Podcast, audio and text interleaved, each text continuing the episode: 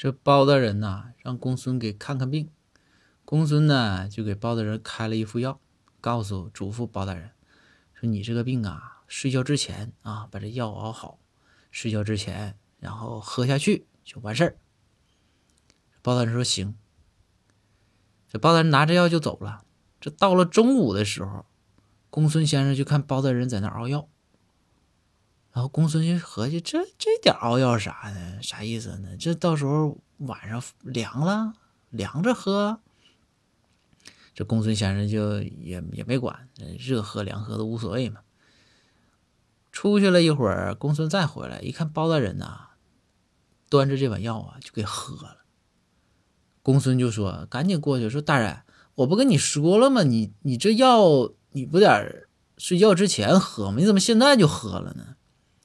包大人说：“公孙，你不懂，我趁这个病不注意啊，我先喝，我治治他。